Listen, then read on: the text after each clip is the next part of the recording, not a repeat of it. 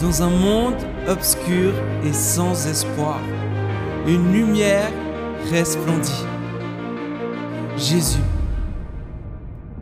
Son visage nous est inconnu, mais ses paroles transforment nos vies encore aujourd'hui.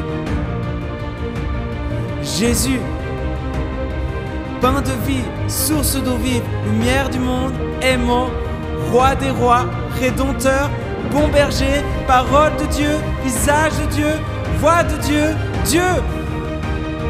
Dieu ami, Dieu qui vit, chemin, vérité, vie. Jésus, tout simplement Jésus. Ce matin, j'aimerais vous parler, en fait, j'aimerais vous inviter à enlever votre masque. Mais, bon, si vous avez les masques, si vous pouvez regarder, ce n'est pas de ces masques-là que je parle. Ce n'est pas de ces masques chirurgicaux ou FFP2 ou FF, je ne sais pas quoi. Ce n'est pas de ces masques-là que, que j'aimerais vous parler euh, ce matin. C'est un autre type de masque que j'aimerais vous inviter à l'enlever. Et depuis un mois, nous avons commencé cette série au sujet de Jésus. Euh, nous sommes en train de parler de la vie de Jésus. Et puis Jésus, aujourd'hui c'est le quatrième dimanche, donc nous sommes au chapitre 4.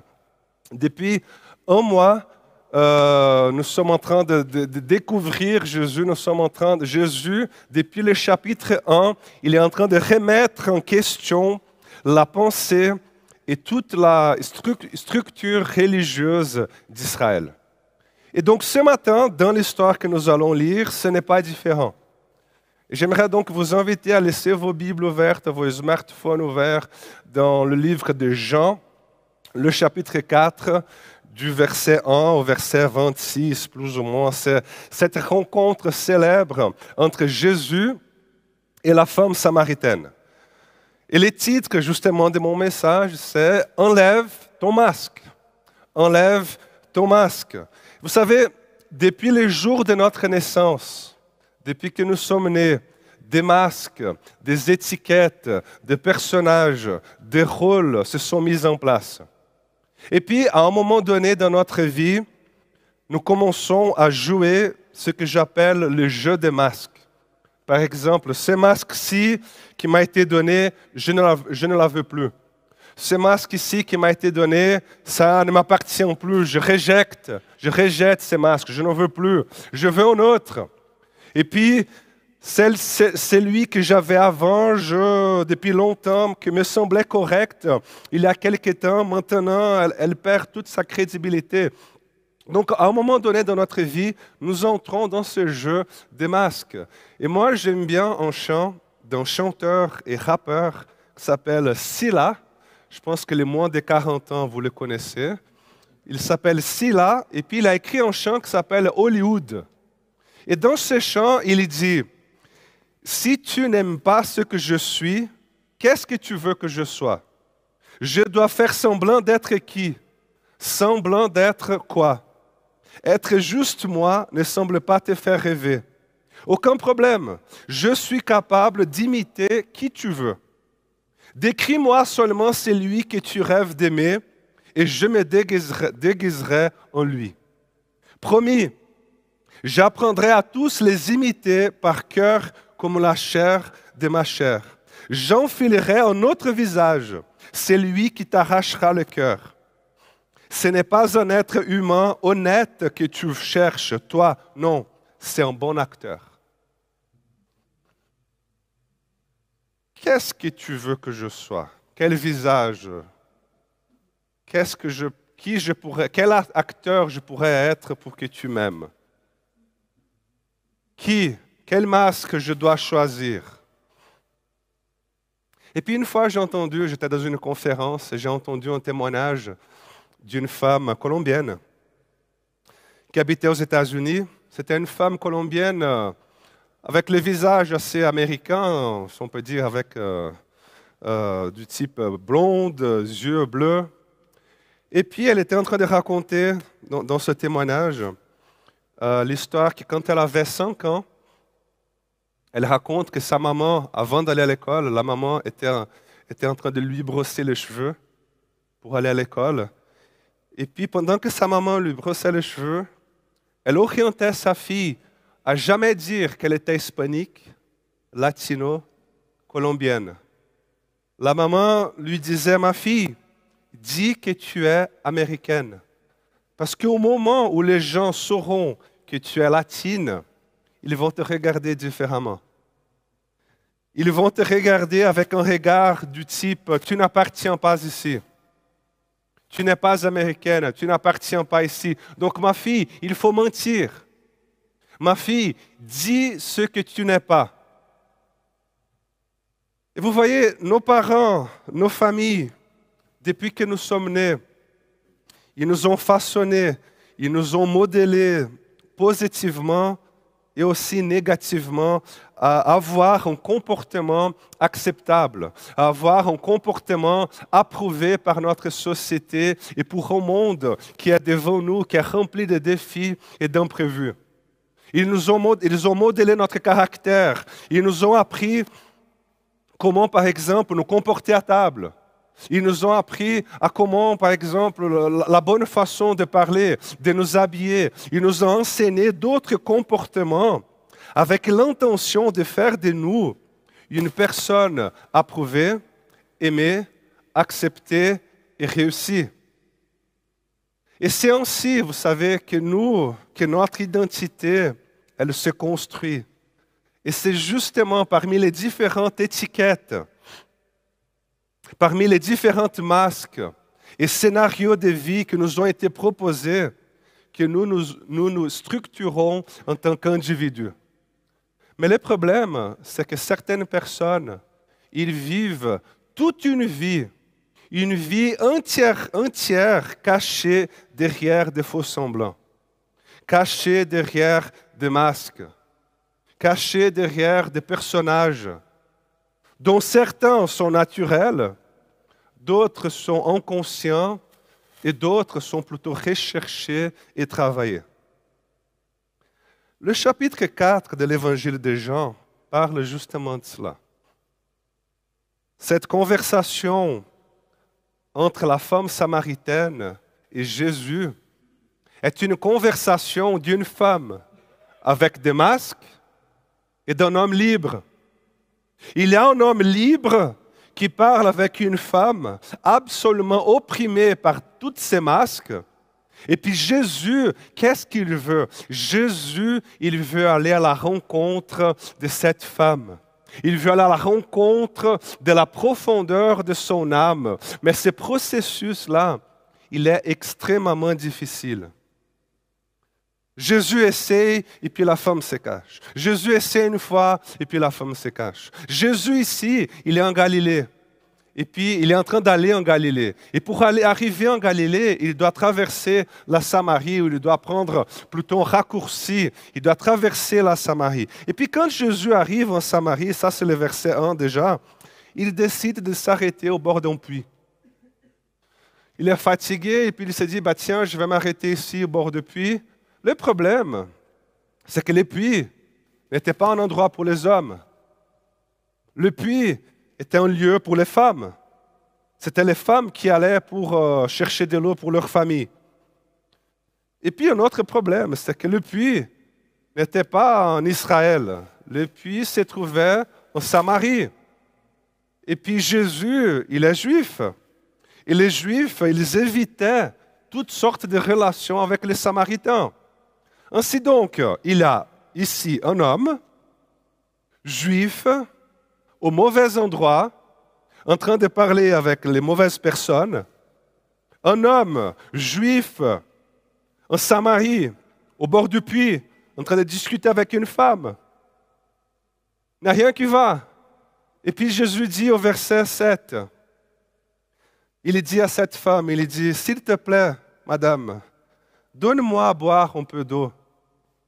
Donne-moi à boire, j'ai soif. Et puis l'attitude la plus correcte de cette femme serait de tout simplement ignorer la demande de Jésus. Pourquoi? Parce que Jésus, il venait de briser toutes les barrières géographiques, éthiques, culturelles, sociales, religieuses. Jésus, il a tout ignoré. Et puis la femme, elle est un peu fâchée là. Elle, tient à lui faire des reproches. Elle dit, monsieur, mais comment ça là? Juif, homme, en Samarie, hein? moi, c'est quoi cette histoire de donne-moi à boire là? Elle dit, mais comment oses-tu? Tu es en train de demander, tu es en train de manquer de respect envers les masques qui me protègent là. Tu ne devrais pas parler avec moi nos rôles, nos lieux d'origine sont différents. Il n'y a pas de possibilité de conversation entre nous. Il n'y a pas de possibilité de relation entre nous là. C'est quoi cette histoire de donne-moi à boire? Vous savez, Jésus, il ne se laisse pas faire. Hein. Jésus ne se laisse pas faire. Et puis il essaie d'aller encore plus loin. Et puis il dit au verset 10, Si tu savais quel don Dieu veut te faire, et qui est celui qui te demande à boire C'est toi qui aurais demandé à boire et il t'aurait donné de l'eau vive. Parce que tu as soif. Et l'eau que tu es en train de chercher ici au puits, d'ici quelques heures, tu auras de nouveau soif. Et moi, j'ai une eau à t'offrir qui va rassasier ta soif parce que tu as soif et tu as une soif, madame, qui n'a pas encore été satisfaite. Et puis la femme, elle est étonnée, elle est là, mais maître, donne-moi cette eau-là. J'ai envie de cette eau-là. Et puis Jésus lui dit, d'accord, veux-tu vraiment cette, cette vraie eau? Oui, j'ai envie. D'accord, donc va chercher ton mari. Et là, ça a touché la blessure. Là, elle était là, hum, Marie. Hum, et puis elle dit, oui, mais tu vois, monsieur, je, ne suis pas mariée. Et puis Jésus dit, oui, c'est juste, tu n'es pas marié, je sais que tu n'es pas marié. En fait, tu l'as été cinq fois. Et puis l'homme avec lequel tu vis actuellement n'est pas ton mari. Donc Jésus commence à chercher, il, commence il essaie de travailler en profondeur avec cette femme. Mais que fait-elle? Elle porte de nouveau ses masques. Et en plus de porter ses masques, elle les met sur Jésus. Et elle dit, ah d'accord, donc je vois que tu es un prophète, n'est-ce pas? Masque. Et comment alors nous parlons donc avec un prophète? Nous parlons au sujet de théologie, nous parlons au sujet de religion, nous parlons au sujet de, de prière, etc. Et puis elle dit, mais moi, je suis samaritaine. Et toi, tu es un juif et un prophète. Donc, dis voir, nos ancêtres, ils ont adoré Dieu sur cette montagne ici.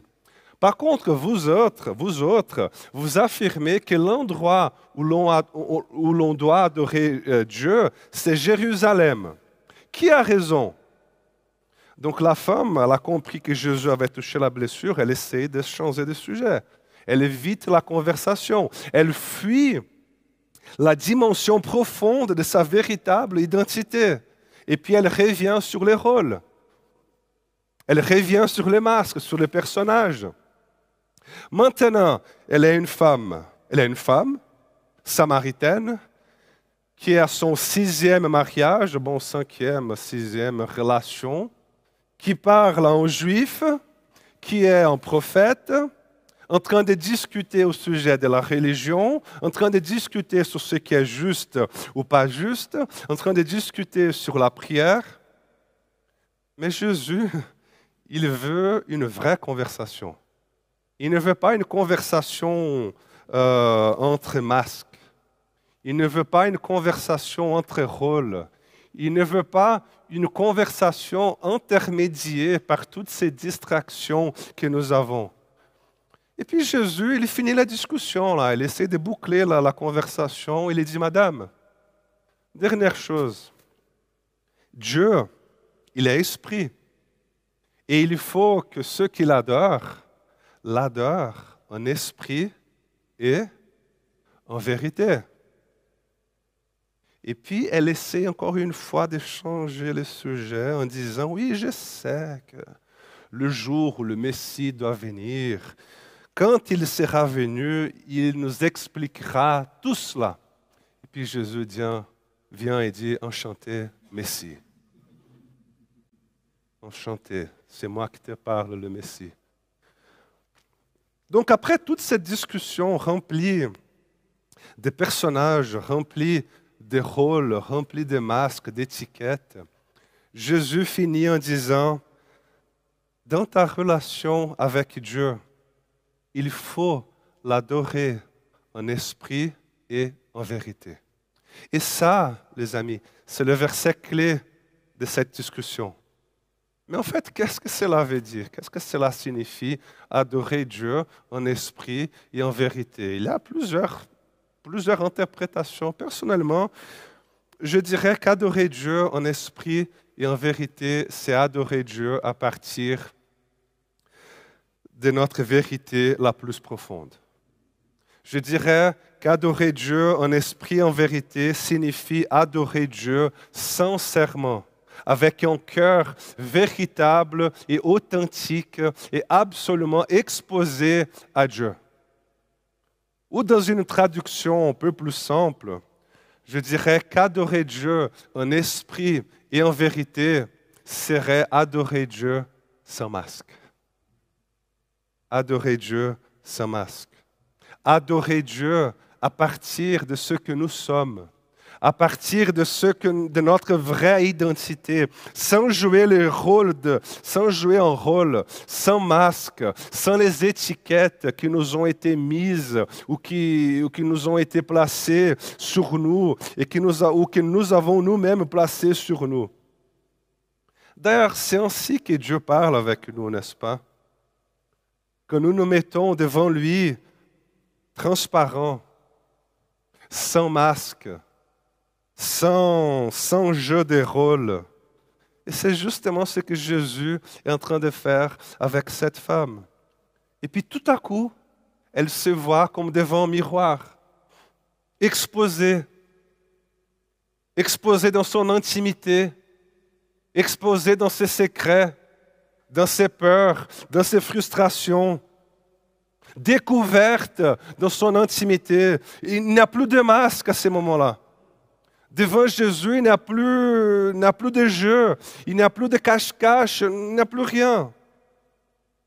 Et c'est comme si Jésus lui disait, c'est lorsque tu es ainsi devant Dieu que tu vas vraiment pouvoir lui parler. Et peu importe si c'est au temple, et peu importe si c'est sur cette montagne ici, et peu importe si c'est à Jérusalem, peu importe si tu es juive ou samaritaine, peu importe combien de maris tu as déjà eu, quand tu, te tiens devant Dieu, démasqué, démasqué, dépouillé, c'est à ces moments-là que tu vas parler avec Dieu et que Dieu, il te parlera. Pourquoi? Parce que Dieu ne parle pas à des personnages, Dieu parle à des personnes. Dieu ne parle pas à des personnages, Dieu parle à des personnes. Amen.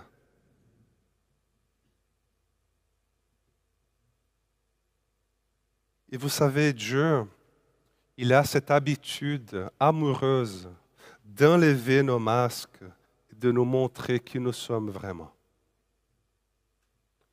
Et quand Dieu fait cela, ou plutôt quand nous réalisons que devant Dieu, il n'y a plus de personnage, quand nous réalisons que devant Dieu, qu'il nous voit tout nus, transparents, c'est à ce moment-là que nous pouvons vraiment commencer à parler avec lui et lui avec nous.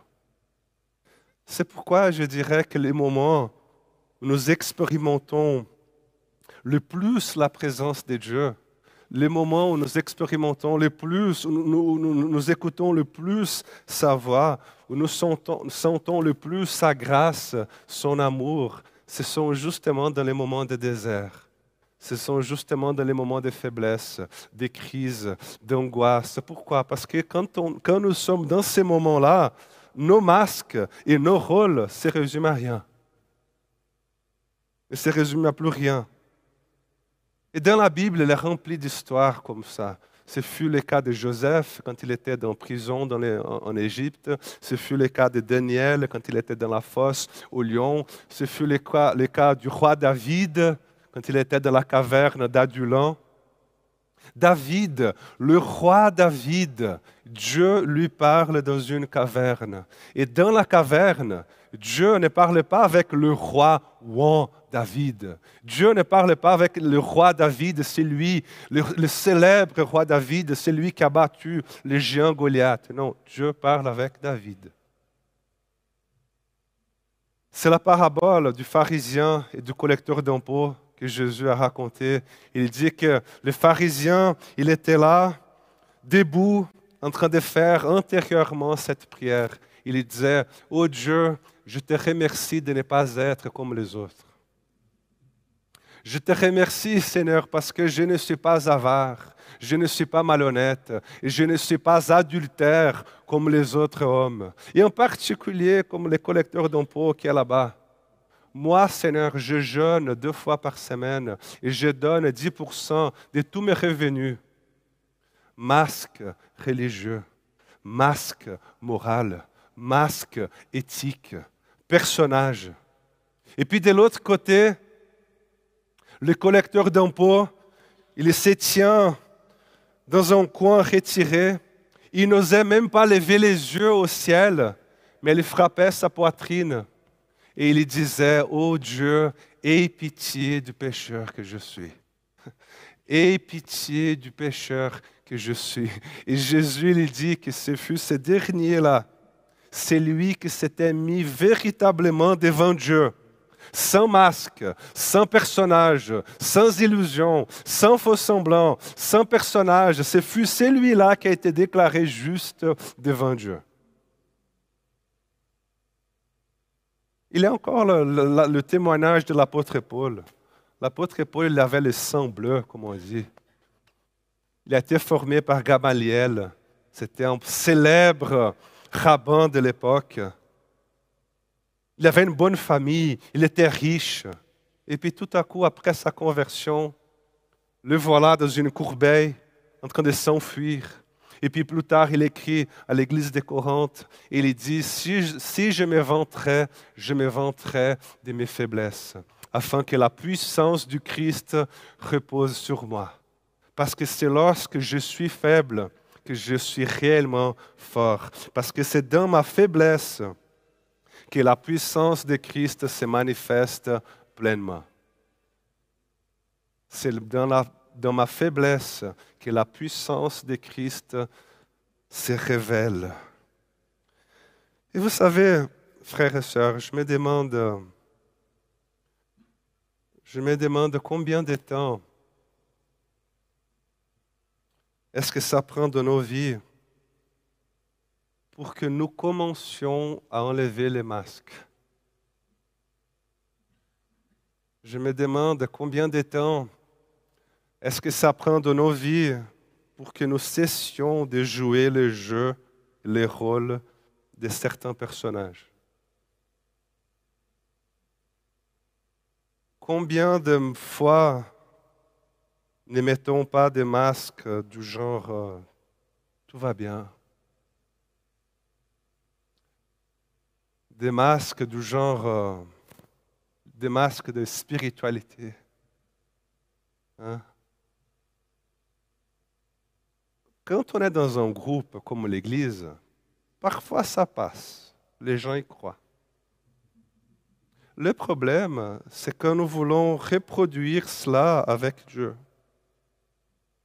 Tu vois, Dieu, il m'appelle, Léo, mon fils, puis je suis là, mais voici Seigneur, créateur de toutes choses, créateur du ciel et de la terre, digne est ton son nom. Seigneur, voici ton serviteur, prêt à être utilisé par toi. Alléluia Seigneur, me voici. Et puis Dieu, il vient, non, non, non, non, je veux parler avec Léo. et non pas avec euh, ce personnage de haute sainteté. Est-ce que Léo, il est là ou est-ce que je dois revenir plus tard?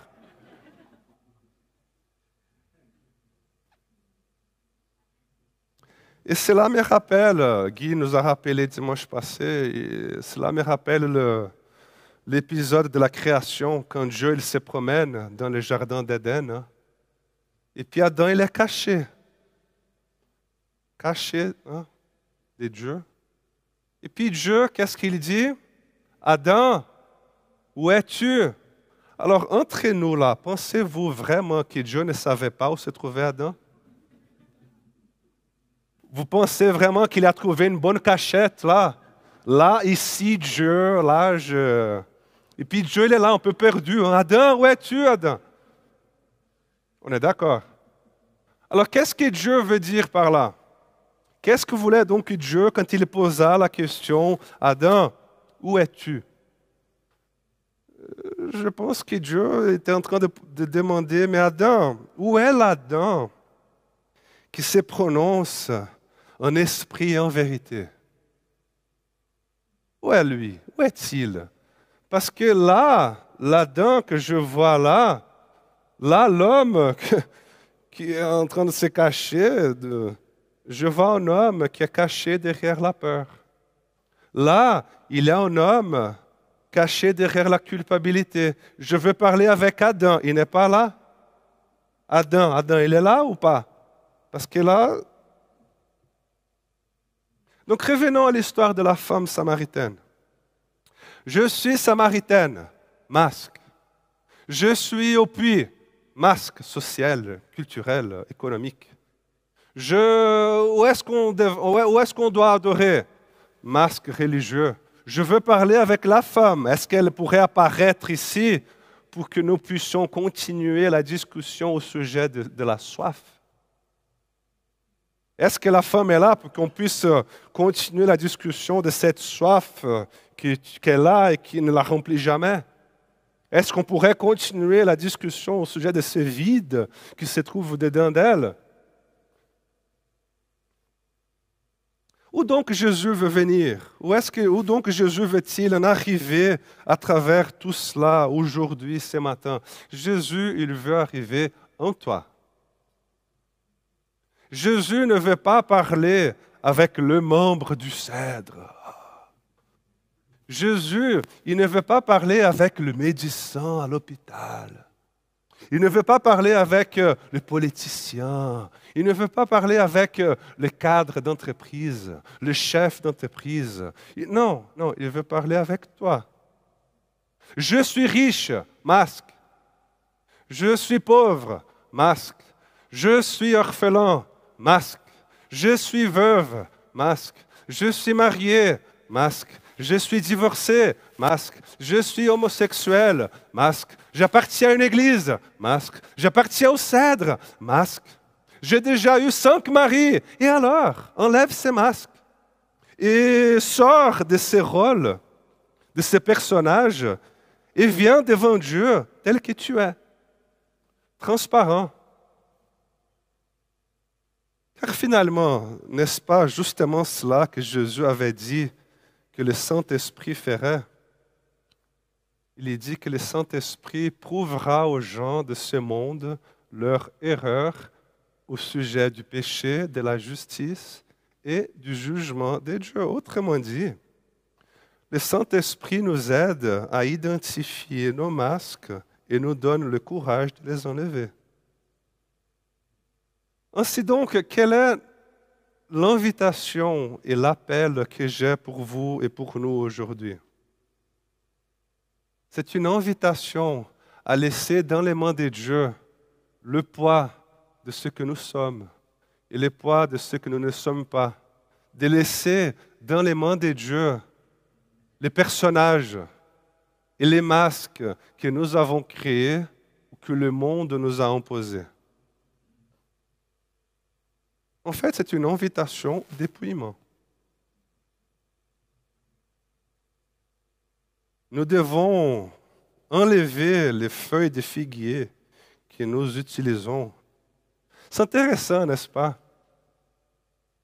pendant toute la vie d'Adam et Ève, Dieu les voit nus. Puis tout à coup, ils apparaissent avec une robe de feuilles de figuier.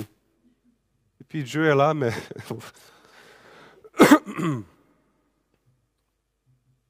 C'est comme, voilà. Donc l'invitation, c'est que nous aussi, nous devons enlever les feuilles de figuier que nous utilisons pour construire un vêtement afin de nous cacher de notre vrai moi, afin de nous cacher de notre vraie identité. C'est justement le cas de la femme samaritaine, remplie de masques, remplie de rôles, et que Jésus dit, femme, je ne veux pas parler avec un personnage. Je n'arrive pas à parler avec un personnage. J'arrive seulement à parler avec des personnes. Pas avec des personnages. Ainsi donc, j'aimerais vous inviter, t'inviter ce matin à, à renouveler ton désir et à renouveler ton engagement d'être une personne authentique dans la présence de Dieu.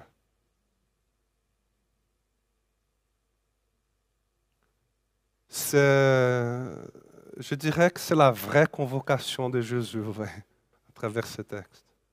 C'est, c'est la vraie convocation de, convocation de Jésus pour chacun de nous. Car Dieu, il cherche des personnes et non pas des personnages. Est-ce qu'on a des personnes ici?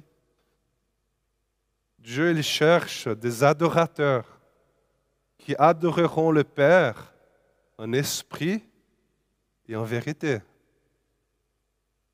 Et c'est tout ce que Jésus nous demande de faire.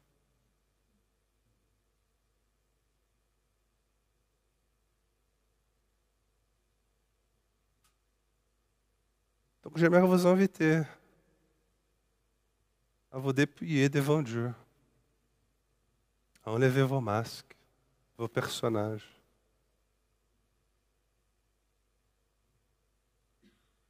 Et avoir une vraie rencontre avec lui.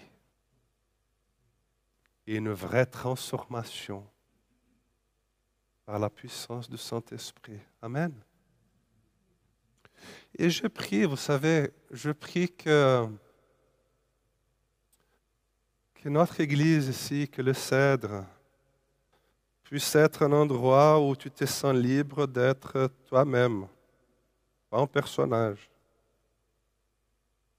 Tu te sens libre d'être toi-même et puis en étant toi-même, que tu te sentes le bienvenu et la bienvenue.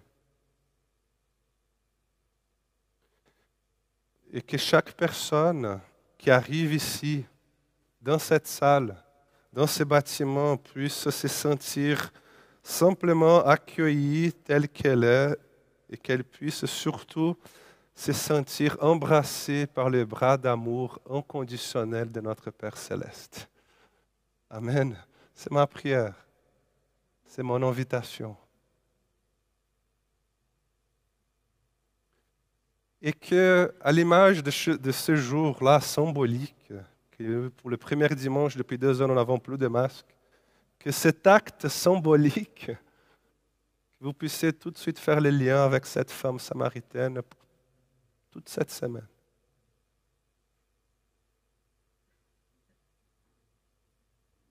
Et j'aimerais vous inviter à la prière et pendant que je prie, que je prie pas, que vous puissiez vous mettre tout simplement devant Dieu et arracher son cœur à lui. En sachant que devant Dieu, les amis, ne peux pas te cacher.